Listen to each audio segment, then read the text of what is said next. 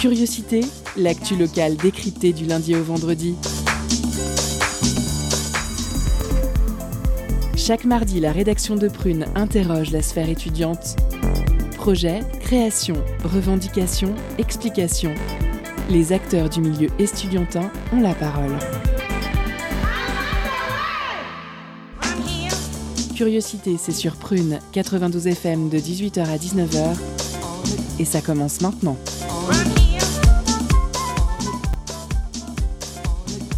Bonjour, bonsoir chers auditeurs et auditrices. Vous êtes sur Prune 92 FM, il est 18h et c'est l'heure de curiosité. Je suis Salomé et je vous accueille pour votre quotidienne. Nous sommes mardi 9 février et aujourd'hui nous parlons vie étudiante. Avec moi ce soir, notre intervieweur Timothée.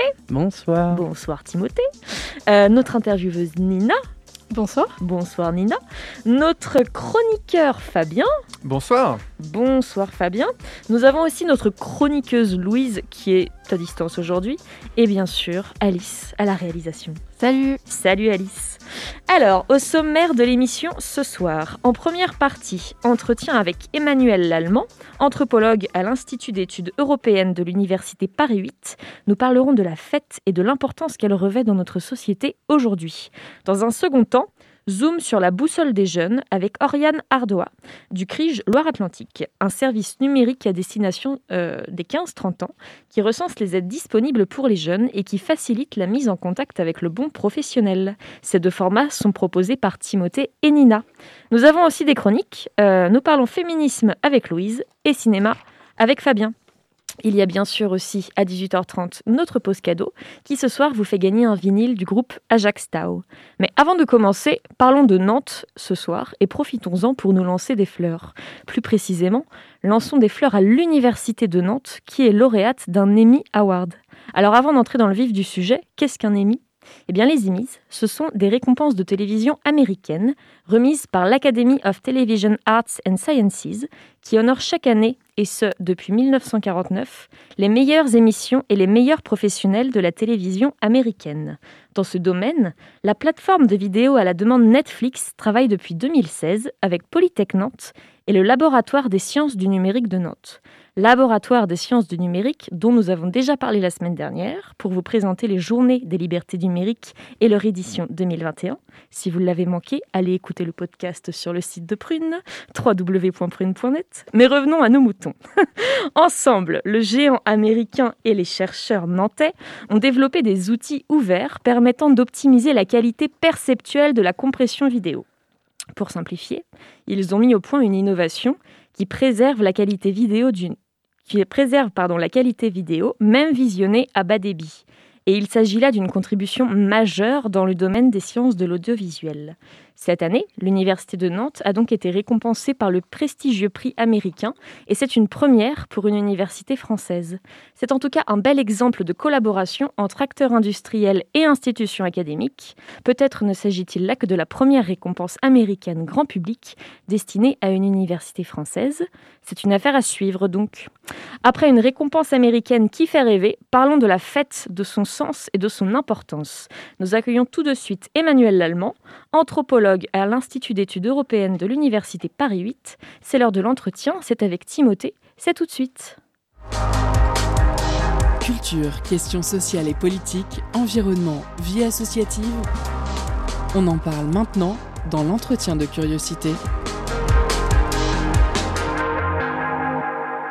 Bonsoir à toutes et tous. Ce soir, nous parlons d'un sujet qui pourrait paraître anodin pour beaucoup de personnes, surtout en cette période de pandémie, et de mesures sanitaires drastiques pour tenter d'épargner nos aînés. Ce sujet, c'est la fête, sous toutes ses formes. Et oui, ça fait bien longtemps qu'on n'a pas prononcé ce mot en se préparant à passer une soirée dans un bar avec ses potes, à aller danser toute la nuit en boîte, ou plusieurs jours d'affilée dans un festival. Ça fait trop longtemps que les étudiants n'ont pas organisé même une petite soirée improvisée un mardi ou un mercredi soir, parce que le prof de TD est annoncé absent le lendemain, alors autant en profiter. Et oui, normalement c'est un peu ça la vie pour les jeunes, et les moins jeunes aussi. Macron disait que c'était dur d'avoir 20 ans en 2020. On peut dès à présent en dire autant pour cette nouvelle année. Si la vie ne se résume pas à faire la fête, cette période qui aussi entre 16 et 18 ans pour les plus précoces et pour qui les plus téméraires des étudiants peut aller jusqu'à la trentaine est une période particulière dans la vie. Plus, un enfant, mais pas encore tout à fait un adulte, avec tout ce que cela implique. Cette période où on se construit, on se forge une identité propre par rapport à nos rencontres, à nos activités sportives, associatives ou culturelles. Tout ça, on y a mis un coup d'arrêt net. Le lycéen qui a passé tant bien que mal son année de terminale, qui pensait prendre son envol, son indépendance et rencontrer de nouveaux visages, s'est brutalement pris la réalité en face. Quelle est-elle? Une société de la distance où tous les contacts sociaux sont réduits au strict nécessaire, où la jeunesse est montrée du doigt, culpabilisée car elle veut faire la fête. Elle veut se voir, discuter, s'amuser, s'énerver, s'émerveiller. Mais tout ça, c'est non. C'est criminel. Nous recevions il y a quelques semaines le collectif Mascarade qui soutenait les incriminés de la soirée du Lieron. En, 2021, il est possible de prendre 10 ans de prison pour avoir organisé une simple fête. Ces derniers week-ends, de nombreuses personnes ont participé à des manifestations qui se sont transformées en fêtes, avec des camions équipés de sonos qui ont fait trembler les centres-villes au rythme de la techno imageant clairement ce besoin de faire la fête pour une partie de la jeunesse et de la population. Pour en parler ce soir euh, de ce sujet, nous recevons Emmanuel Lallemand, anthropologue et professeur d'université à Paris 8. Bonsoir. Bonsoir. Est-ce que ça s'est déjà arrivé dans l'histoire de France des épisodes où la fête euh, dans ses formes multiples a été interdite comme c'est le cas en ce moment? Oui, la fête a été interdite. Je ne suis pas historienne, je suis anthropologue, je m'intéresse au contemporain, mais je sais effectivement que des fêtes ont pu être euh, interdites dans les grandes, dans les grandes époques de, de pandémie du Moyen Âge, euh, pendant les époques de, de, la peste. Les fêtes étaient effectivement euh, interdites. Elles étaient considérées elles aussi comme dangereuses puisque tout contact physique l'était. Ce qui est intéressant de voir, c'est que même dans ces époques-là, on s'aperçoit à quel point effectivement c'était aussi une frange de la population qui pouvait se permettre encore de faire la fête. Et je pense notamment euh, aux cours royales, à la grande aristocratie, qui elle organisait un peu des balles, qui étaient effectivement des balles non pas clandestins, mais des balles, on va dire, un peu exceptionnelles qu'ils faisaient entre eux. Euh, interdisant au peuple de se rassembler euh, de manière festive, mais le faisant eux-mêmes, évidemment. Et ça a eu des conséquences sur les individus? Ah bah, sans doute. En tout cas, ce qui est intéressant, c'est de voir qu'à chaque fois, la fête et le politique sont extrêmement euh, et étroitement liés, je dirais, depuis, depuis toujours.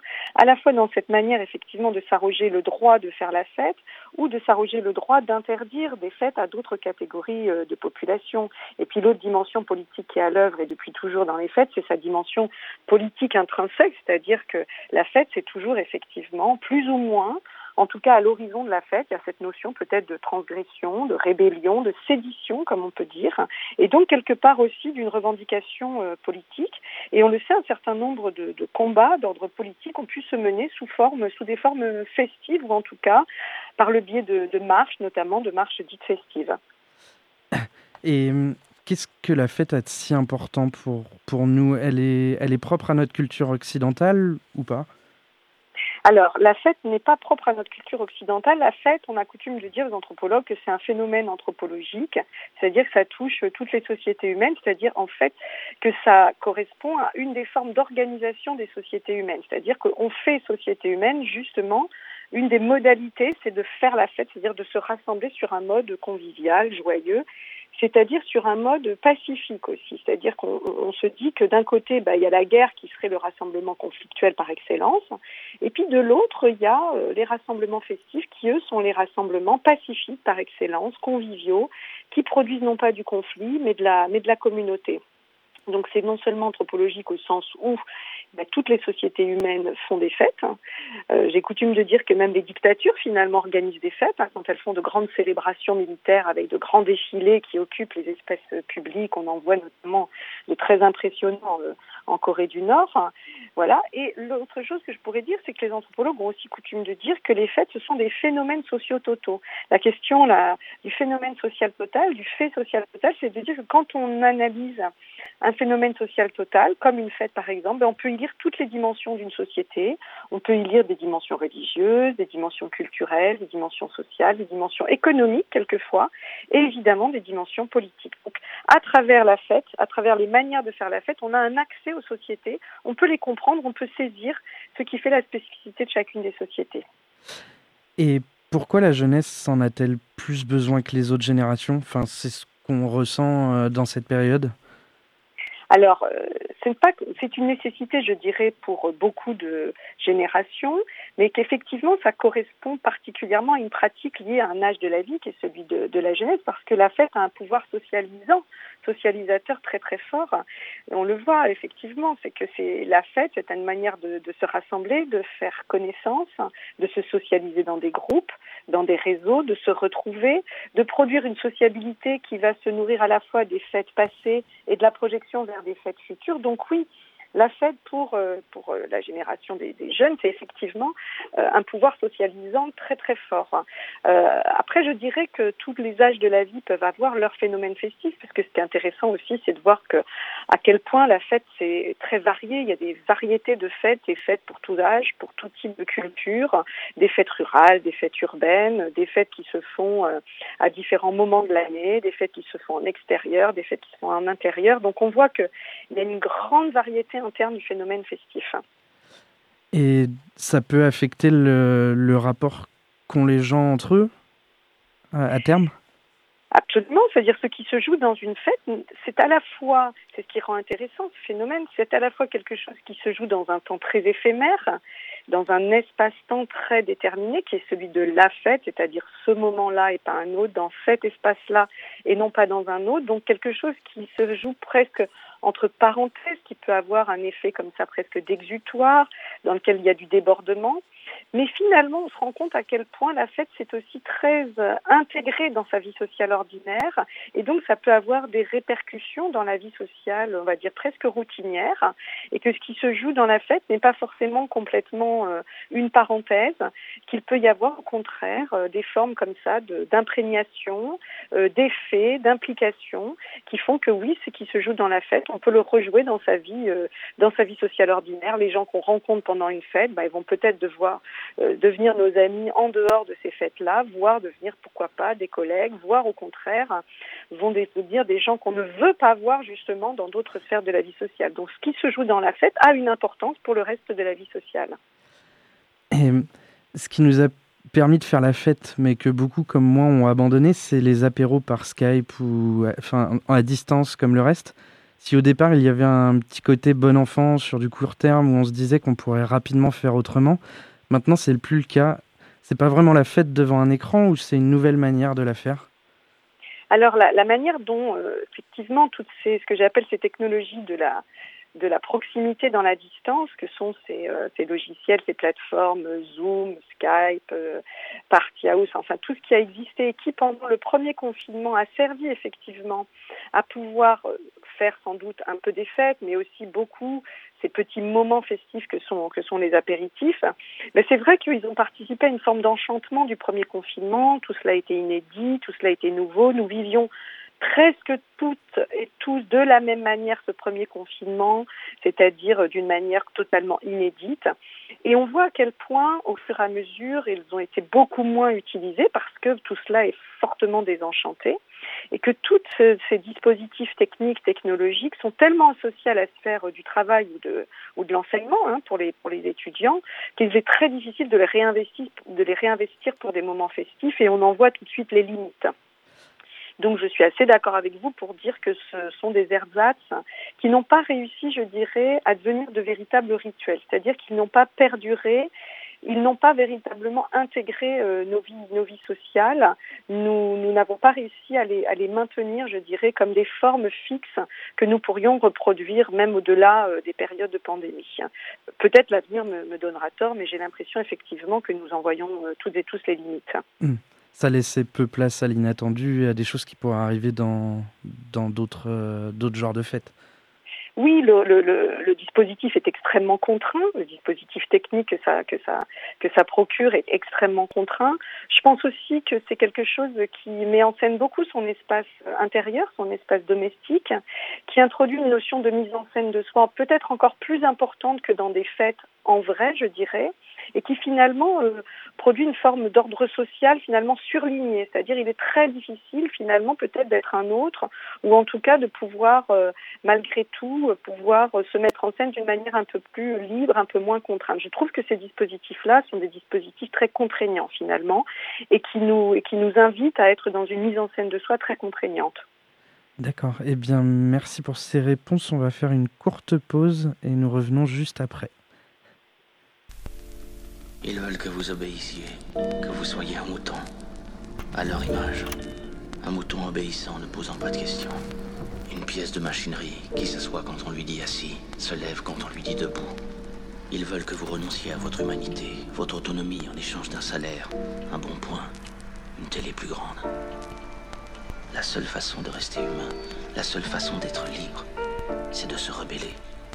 Ils tenteront de vous broyer, ils utiliseront tous les moyens pour vous contraindre à obéir, vous rendre docile et servile, mais vous ne pouvez pas les laisser faire. Soyez maître de votre destin, quel qu'en soit le prix à payer. Je vois l'état de mon pays, ça va pas mieux en vieillissant. On rêve démocratie, au réveil on finissant. Si tu contestes leur système, ils te diront t'es médisant. Ils enverront la police pour gazer les plus réticents. Y'a comme des taches de sang sur la fleur de lys.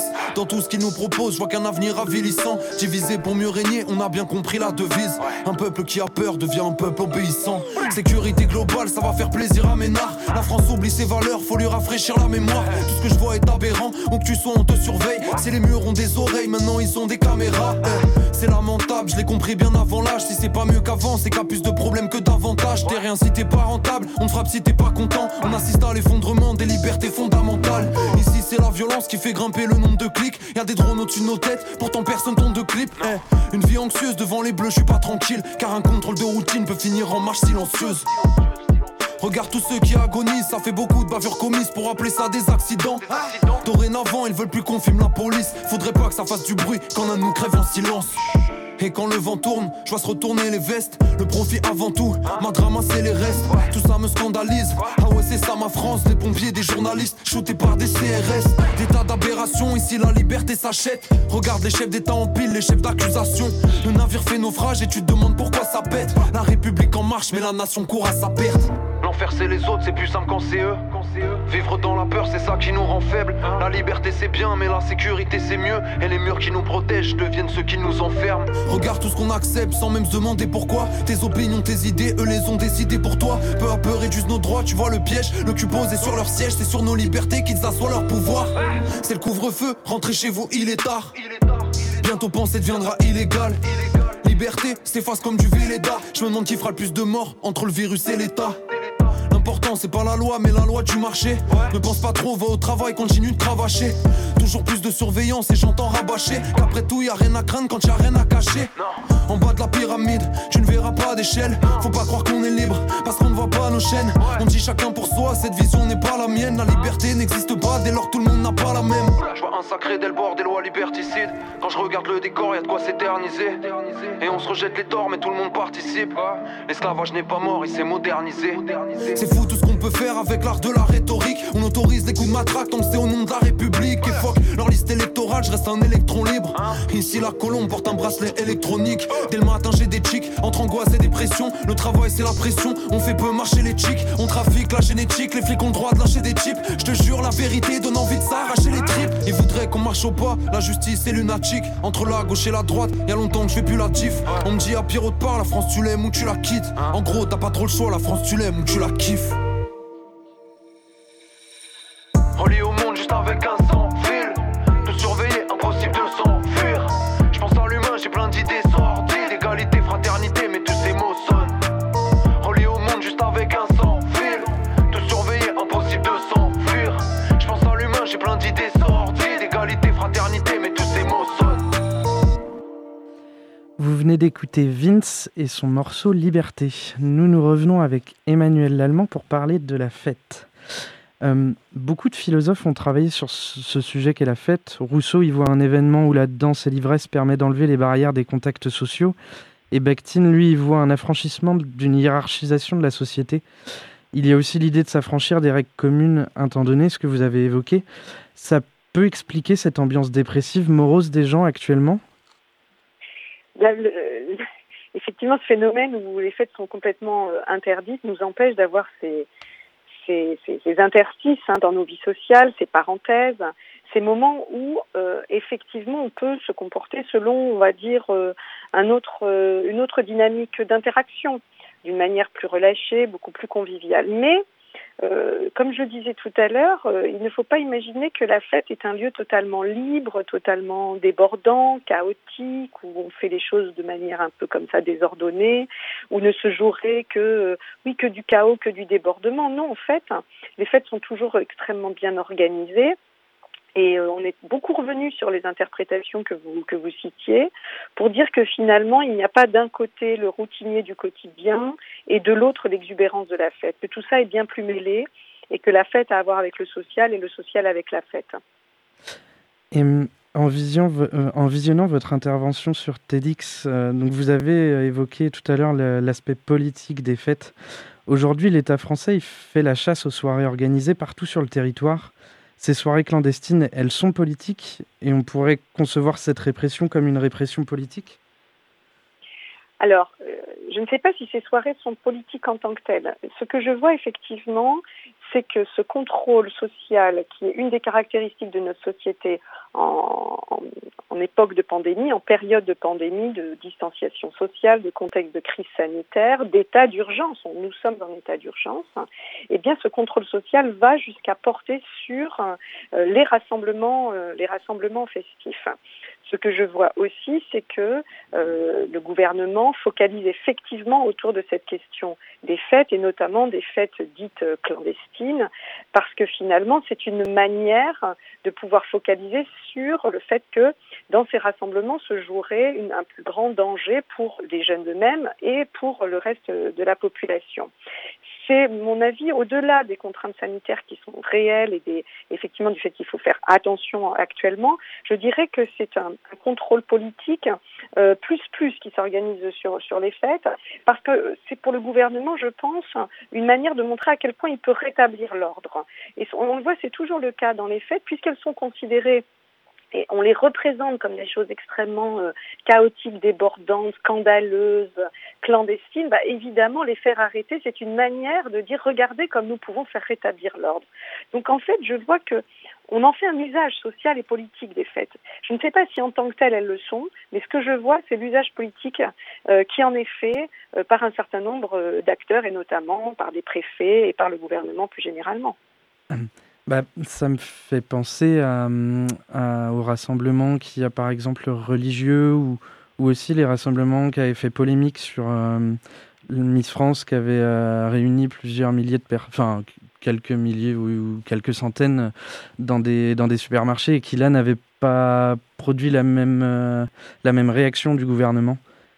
Oui, les interdits portent, on le voit, sur un certain type de, de, de rassemblement dit, euh, dit festif qui touche effectivement un certain type de, de, de population et plus, et plus particulièrement euh, la jeunesse. C'est vrai qu'on s'est beaucoup interrogé pourquoi les centres commerciaux sont pleins, euh, pourquoi effectivement on a le droit de pouvoir rentrer dans un certain nombre de, euh, de lieux de, de, lieux religieux et pourquoi n'a-t-on pas le droit de pouvoir faire la fête. Donc c'est vrai que là, il y a eu une forme comme ça, on va dire, de, de, contrôle qui a été mené sur un type de rassemblement social particulier qui était, celui de la fête.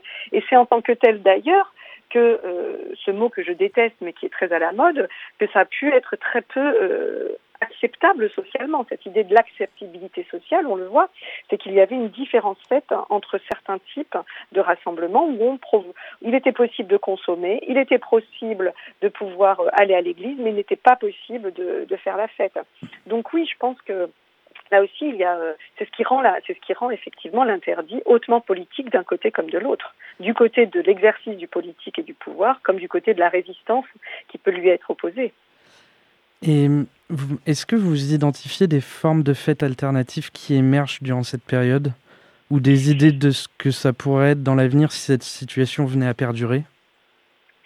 Alors on voit, et ça c'est quelque chose qui je pense euh, était déjà en germe, je dirais quand même, avant euh, cette pandémie, avant cette crise sanitaire, c'est la question de la fragmentation de la fête. C'est-à-dire que la fête en tant que telle, la grande fête, ça existe, certes, les grands rassemblements existent, mais sinon, on voyait déjà depuis un certain nombre d'années une forme de plutôt de multiplication de petits événements festifs, une fragmentation du phénomène festif, où il pouvait y avoir autant d'individus que de manières de faire la fête, autant de petits groupes ou de sous-communautés et autant de manières de faire la fête pour ces petits groupes ou ces sous-communautés, et aussi une fragmentation, je dirais, temporelle, où on voit que euh, il n'y avait pas comme ça euh, des grandes fêtes très rares euh, dans l'année, mais il y avait plusieurs petites fêtes qui scandaient le calendrier, qui était très intégré finalement dans le quotidien. Notre calendrier était fait d'un certain nombre de, de petites fêtes ou de petits événements festifs euh, qui se succédaient et on voit à quel point d'ailleurs euh, c'était inscrit dans le calendrier même institutionnel hein, euh, entre les fêtes traditionnelles plus à ce à quoi il fallait ajouter toutes les fêtes organisées par les villes, les municipalités. Dans chacun des villages en France, il y a des, il y a des fêtes qui, qui rythment l'année et puis même le monde de la consommation était un monde qui, qui se voulait producteur lui-même d'événementiels festifs, les foires, le moment des soldes qu'on appelait la fête des prix. Enfin, vous voyez, tout ça a imprégné en fait l'intégralité de la sphère, euh, les différentes sphères de notre de notre société, si bien qu'il y avait déjà cette fragmentation. Et, et ce qu'on voit effectivement actuellement, je pense, c'est encore une encore plus grande fragmentation avec l'idée de, de petits groupes, l'idée effectivement de faire de plus petits rassemblements ou bien comme on l'évoquait, peut-être de le faire de manière quelquefois euh, virtuelle avec certains euh, euh, certains certains producteurs de fêtes qui le font, qui font qui, qui font des, des qui deviennent DJ en ligne, qui peuvent essayer d'organiser des fêtes le week-end en ligne. Bon, après il faut voir, mais je pense que le phénomène festif ne va pas disparaître du jour au lendemain y aura-t-il sans doute euh, un moment où on va avoir la possibilité de se retrouver sur un mode festif, maintenant à savoir si on le fera de manière tout de suite démesurée ou s'il va y avoir une sorte de tuilage et ça va se faire euh, petit à petit, on va réapprendre les codes de la fête. et euh, vous êtes professeur à Paris 8, vous le constatez, ce besoin de vos étudiants à se voir, à faire la fête? Oui, je dirais que les étudiants, et moi je suis extrêmement... Euh, évidemment euh, soucieuse de ce qui se passe pour le pour le monde étudiant actuellement. Euh, le principal souci n'est peut-être pas celui de la fête en tant que telle, mais c'est quand même le souci de la sociabilité. En fait, la fête n'en est qu'une des modalités possibles, mais ce qui est effectivement peut-être le plus douloureux, c'est ce sentiment d'isolement, d'abord d'extrême précarité, qui est quand même une réalité du monde étudiant euh, actuellement, et puis à ce à quoi euh, s'ajoute effectivement cette question de l'isolement que procure euh, que procure le confinement, que procure cet enseignement à distance, qui en rajoute dans l'isolement, qui en rajoute en fait un peu dans l'anomie. On est seul face à son écran, on n'a pas cette possibilité de pouvoir effectivement se rassembler, faire des pauses, échanger le monde de l'université, hein, euh, c'est quand même le milieu où on peut euh, exprimer ses idées, où on peut déconstruire une certaine forme de réalité, où on peut s'inventer des nouvelles pratiques et des nouveaux récits sur la société. C'est effectivement ce qui manque, parce que de le faire de manière individuelle a très peu de sens finalement. Et je vous parle aussi en tant que prof, un métier de prof dans les, circonstances actuelles est, également euh, très difficile et on a vraiment hâte de pouvoir trouver euh, des étudiants en réel. Oui, on a reçu beaucoup d'enseignants qui, enseignants-chercheurs qui nous disaient la même chose et, et on, oui, on, sait que ça doit être difficile en ce moment. Eh bien, merci beaucoup pour ces propos éclairants sur, sur ce sujet qui est vaste et, et merci beaucoup. Merci de votre écoute. Au revoir. Bonne fin d'émission, au revoir. Merci. Eh bien, merci à nouveau, euh, merci Emmanuel Lallemand euh, d'avoir répondu à nos questions et merci Timothée pour cette interview. En deuxième partie, zoom sur la boussole des jeunes avec Oriane Ardois. Il y aura également notre pause cadeau, mais tout de suite, je vous laisse avec la chronique de Louise, qui habituellement est féministe, qui, mais ce soir, n'est pas féministe, contrairement à ce que je disais en début d'émission. Ce soir, on parle d'un podcast. C'est parti! Étonnante, perspicace, amusante, actuelle, les chroniques de curiosité.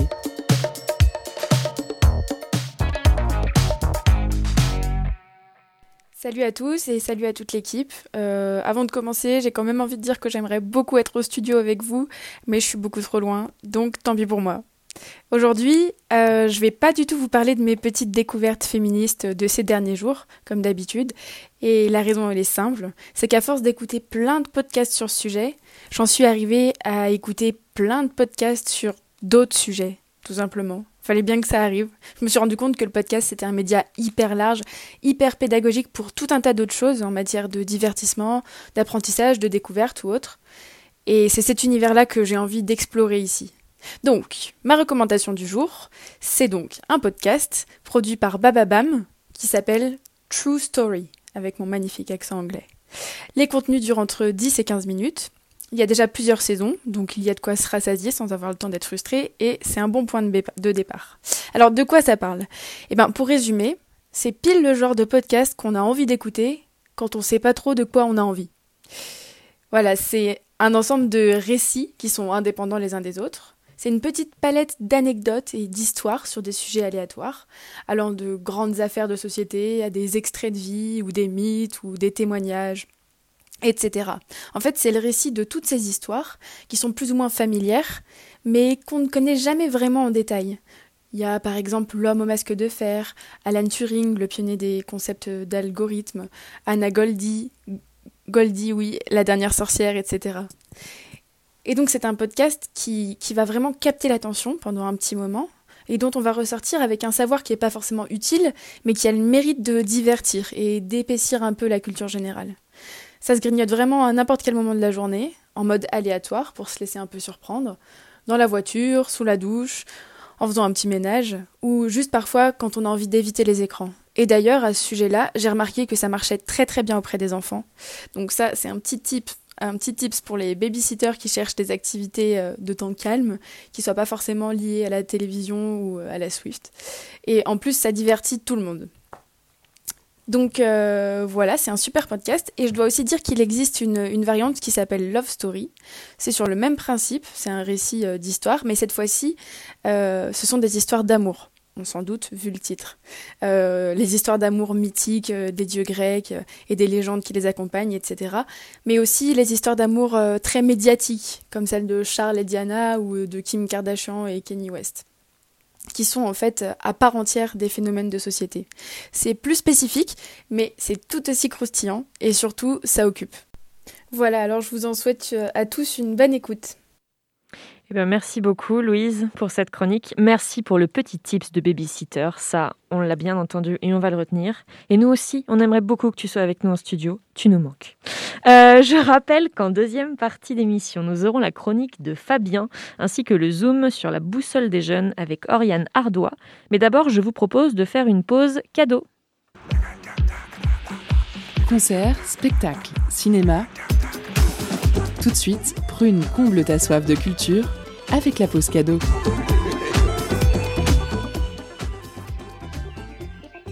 Ce soir, Prune vous fait gagner un vinyle du trio breton Ajax Tau intitulé The Soul Vegetable Orchestra, un album sorti en 2020 sur le label Stereofunk qui nous emmène aussi bien de dans le western spaghetti que dans le road trip en moto des années 70.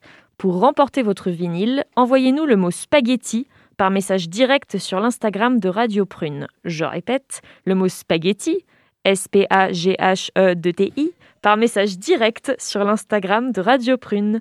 On vous laisse en musique avec le morceau Magic Myriam.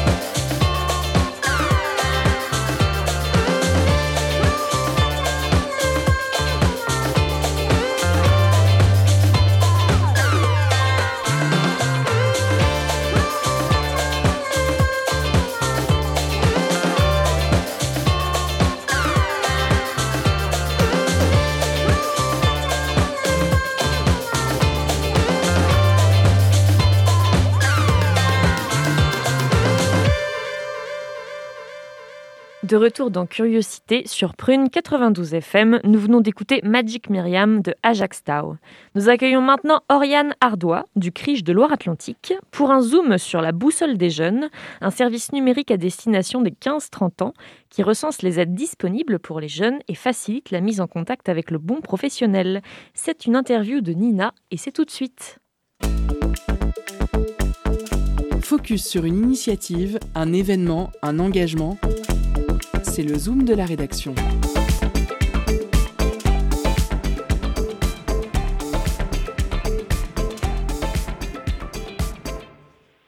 Depuis le 27 janvier, la boussole des jeunes est accessible à tous les jeunes résidents des 10 communes de l'agglomération nazérienne, aussi appelée la Carène. Mais qu'est-ce que la boussole des jeunes, vous me direz? Alors je vais répéter un petit peu ce que disait Salomé. Euh, il s'agit d'une plateforme en ligne qui recense les services mis à disposition des 15-30 ans dans les domaines de l'emploi et la formation d'un côté et le logement de l'autre. Concrètement, l'utilisateur indique le nom de sa commune, puis précise la thématique qui l'intéresse, ainsi que des informations sur son profil et sa situation, et cela lui donne accès à une série d'offres de services dont il peut bénéficier. Mais la boussole va plus loin, puisqu'il est également possible de laisser un numéro de téléphone ou une adresse mail afin d'être recontacté par un professionnel qui va accompagner l'accès aux services demandés. C'est notre invité, Oriane Ardois, chargée d'animation et de communication territoriale en Loire-Atlantique, qui a pour mission de faire le lien entre la requête du jeune utilisateur et un partenaire adapté. Bonsoir. Bonsoir. Vous êtes en lien avec une vingtaine de structures partenaires pour permettre d'apporter une réponse à toutes les sollicitations rédigées par les utilisateurs dans un délai d'une semaine maximum. Alors, quelques exemples de demandes auxquelles la boussole peut répondre. Se préparer un entretien d'embauche, obtenir son permis de conduire à moindre coût, financer sa formation, alléger son loyer, monter un dossier de demande de logement, etc. Pour répondre à toutes ces problématiques, qui sont les professionnels qui recontactent les jeunes après qu'ils soient allés sur votre site? Eh bien, nous avons plusieurs euh, types de structures. Donc, euh, dans un premier temps, en fait, je souhaite préciser que la boussole est en effet développée dans deux thématiques, donc dans le logement et l'emploi-formation. Euh, et donc, on a, par exemple, sur le logement, des partenaires qui vont être plutôt sur la proposition de solutions de logement, avec tout ce qui va être logement temporaire comme réside étape, qui est une structure de logement temporaire pour euh, les jeunes euh, voilà, en contrat d'apprentissage ou bien euh, en contrat en CDD, CDI, etc. pour apporter une réponse en fait rapide à un besoin de logement sur le territoire où ils vont travailler. Euh, et on va avoir également de l'information globale sur voilà comment je, je, procède pour trouver mon logement, euh, qu'est-ce qu'un bail, euh, quels sont mes engagements en tant que locataire, qu'est-ce que peut me demander mon propriétaire, etc. Et toute cette information va être proposée par le Centre d'information jeunesse sur le territoire de Saint-Nazaire qui est la source. On va avoir également tout ce qui va être défense des droits j'ai un conflit avec un voisinage, euh, je, je rencontre euh, voilà de la discrimination euh, autour de l'accès au logement, je peux en fait demander à être contacté par un professionnel qui va m'aider justement à, faire à défendre mes droits. Donc voilà, c'est très divers. il existe énormément de services, on ne les connaît souvent pas beaucoup mais on ne sait surtout pas à qui s'adresser. Et donc la boussole vise à répondre à cet objectif de, de mise en relation. Et sur l'emploi-formation, on va être euh, sur de l'information assez globale. Je souhaite réfléchir à mon projet d'orientation, mon futur métier, euh, proposé également par la structure d'information jeunesse qui est la source. Ou alors, on va être euh, sur des offres spécifiques euh, de services comme le parrainage, par exemple, être parrainé pendant six mois par euh, par exemple un chef d'entreprise qui est dans le domaine euh, où euh, la personne recherche eh bien un emploi et donc va pouvoir en fait le rencontrer régulièrement pour l'aider à trouver cet emploi. Ou alors on va être sur comme tu le précisais, sur l'accès à des aides pour améliorer sa mobilité, donc passer son permis pour ensuite accéder à un emploi, et puis plein d'autres services qui existent en fait autour de, de l'insertion. voilà un petit peu. Donc ça, c'est l'offre que vous proposez voilà, aux utilisateurs et aux jeunes. Et euh, du côté justement professionnel, parce qu'il y a eu tout un travail pour trouver les partenaires justement qui répondent à ces demandes. Euh, comment vous avez fait pour, euh, pour les identifier et les emmener en fait dans le projet de la boussole des jeunes? Eh bien, en fait, c'est en effet la première étape de mon travail, c'est de pouvoir repérer sur le territoire les structures existantes. et bien, en fait, c'est une recherche qui se fait grâce eh bien, des outils comme Internet, mais aussi l'information jeunesse, puisque moi je travaille pour le CRIJ Pays de la Loire, le Centre régional d'information jeunesse, qui lui propose en fait une ressource d'information très importante et du coup qui ont pu m'épauler à la recherche de ces, partenaires. Et puis euh, je me suis appuyée également sur le réseau, euh, et bien sur le territoire où je développe la boussole. Euh, et euh, en fait, de contact en contact, eh bien, euh, j'ai réussi à, à, à, recueillir en fait les, contacts de chaque structure, de, chaque professionnel. Je leur ai proposé du coup un rendez-vous pour présenter ce projet et nous, on a pu échanger ensemble sur l'intérêt qu'ils portaient à, à, en fait prendre part à ce projet boussole et puis euh, de pouvoir euh, proposer leurs services et ensuite en fait on, il y a tout un travail de rédaction de l'offre de service. Il s'agit de, de, réécrire en fait les services que proposent les structures de façon très simple euh, très accessible à tous euh, et rapide en fait. Et voilà, donc il y a tout ce travail qui s'opère. Et je signe une charte d'engagement avec chaque partenaire puisque la structure en fait s'engage à, à, déterminer un référent qui va recevoir les demandes de mise en contact que feront euh, les jeunes de 15 à 30 ans via le site et il s'engage, ces professionnels, à répondre dans un délai qu'on a fixé ensemble et ce délai est de 1 à 7 jours. Euh, L'idée étant de recontacter euh, rapidement en fait la personne qui souhaite une information ou être accompagnée et de lui proposer euh, soit un échange téléphonique ou soit un rendez-vous en fait. D'accord. Donc si un, un, professionnel ou une structure pense justement pouvoir se rendre utile, il oui. peut vous contacter directement? Totalement. Pour, euh, pour intégrer le site internet. Exactement. Parce que pour la structure, ça lui permet évidemment de faire connaître ce qu'elle propose euh, et également en fait de rentrer dans une dynamique euh, de réseau, de partenaires, puisque en parallèle, moi je propose également des groupes de travail thématiques où je réunis tous les partenaires de la boussole dans chaque thématique euh, et où il s'agit de, de travailler ensemble à bien se connaître, bien connaître les services de chacun. Et en fait, chaque partenaire va avoir accès également à un extranet, un, voilà, un peu les coulisses du site internet où euh, sont répertoriées toutes les offres de services de tous les professionnels et tous les contacts. Donc il s'agit aussi en tant que partenaire de euh, s'engager à bien réorienter euh, la personne si le besoin s'en fait ressentir vers une autre structure et rapidement et sans demander à la personne de, de, de, de le faire par elle-même, d'aller chercher l'info par elle-même, etc. Donc il y a aussi toute cette cet atout que propose la boussole de mise en relation entre partenaires.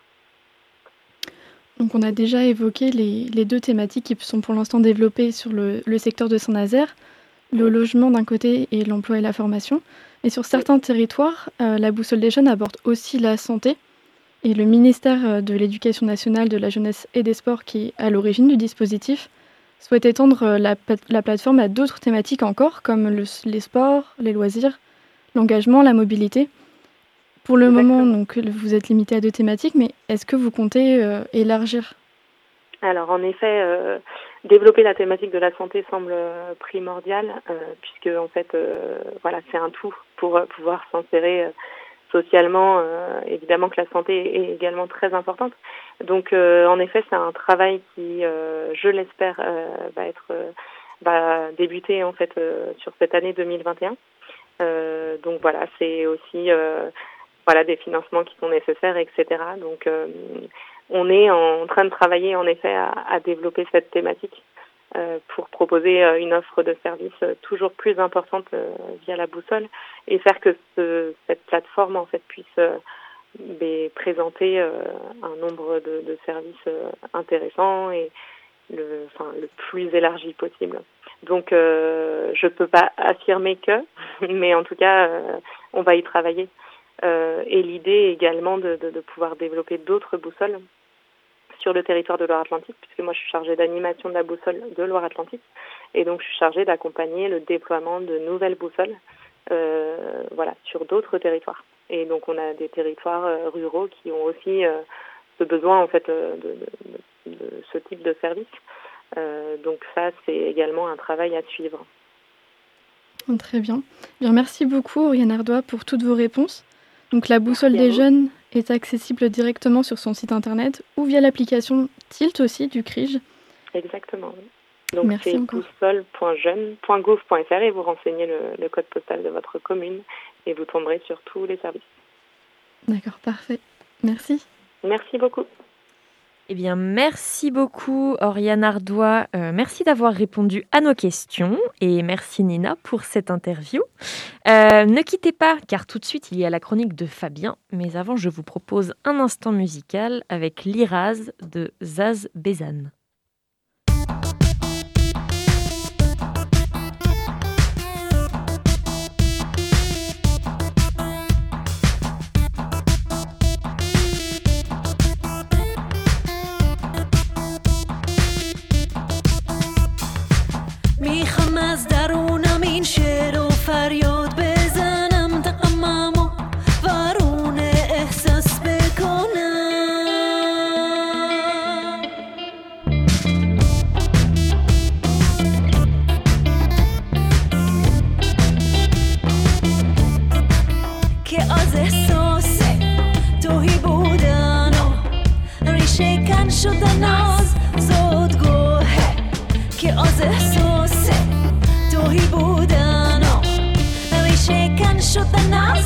صدگاه وقتی می‌خونم نقش تهران.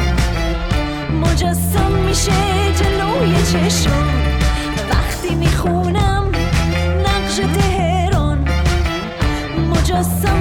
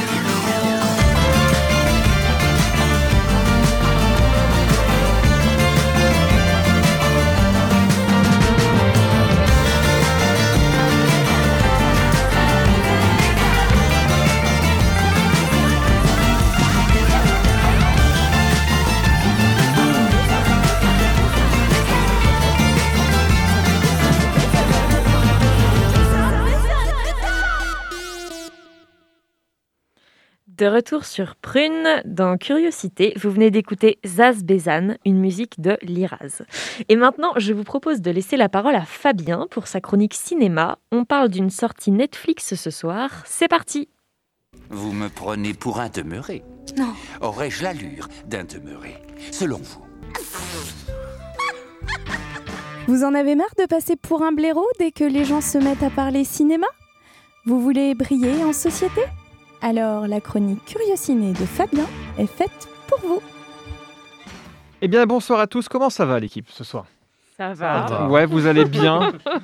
Malgré ce, temps, euh, ce temps gris, je ne sais pas, bref. Est-ce que vous saviez que dimanche dernier, c'était aussi un jour triste pour le cinéma?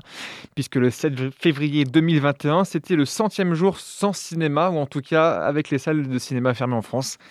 Et j'ai bien l'impression que pour le moment, cela n'est pas prêt de bouger. Bref, donc encore une fois, j'ai fouillé sur les plateformes de SVOD pour vous proposer le film de la semaine et j'ai vu un film plutôt intéressant et je vous le propose donc ce soir. Un film covidien puisque tourné pendant le confinement.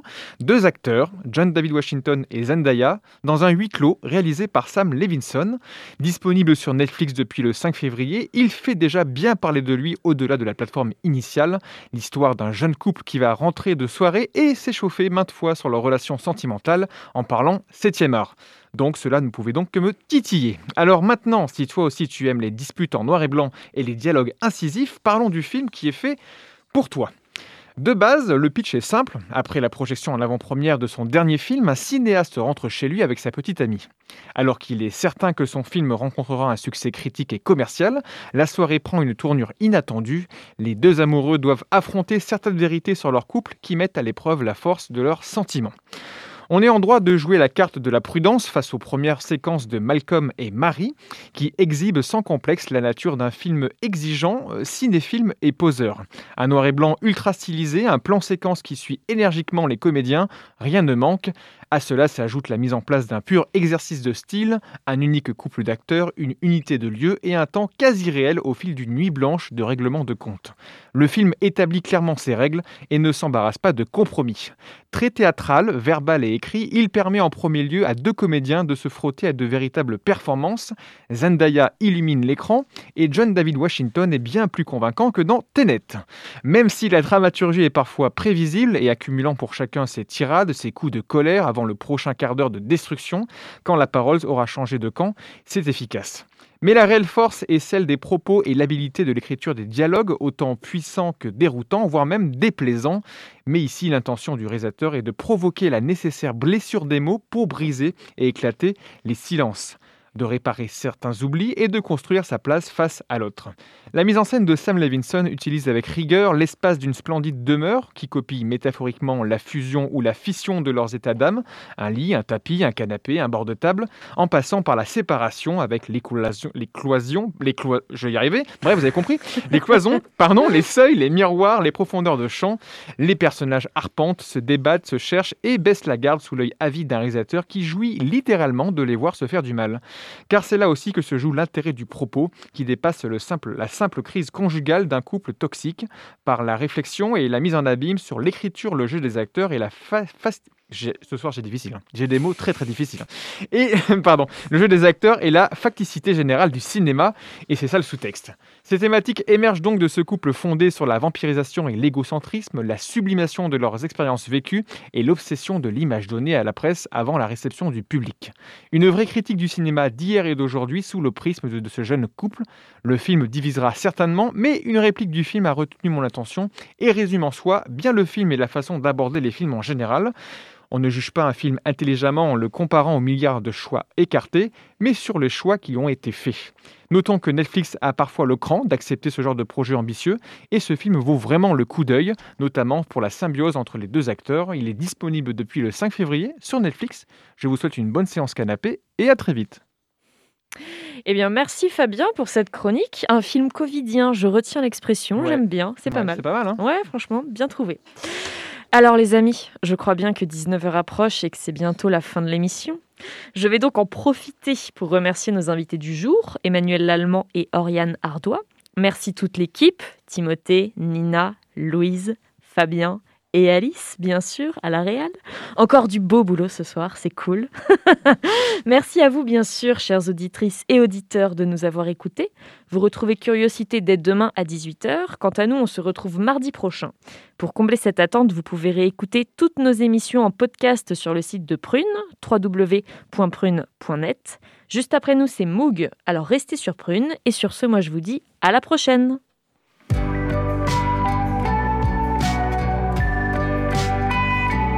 Pour écouter ou réécouter Curiosité, rendez-vous sur le www.prune.net.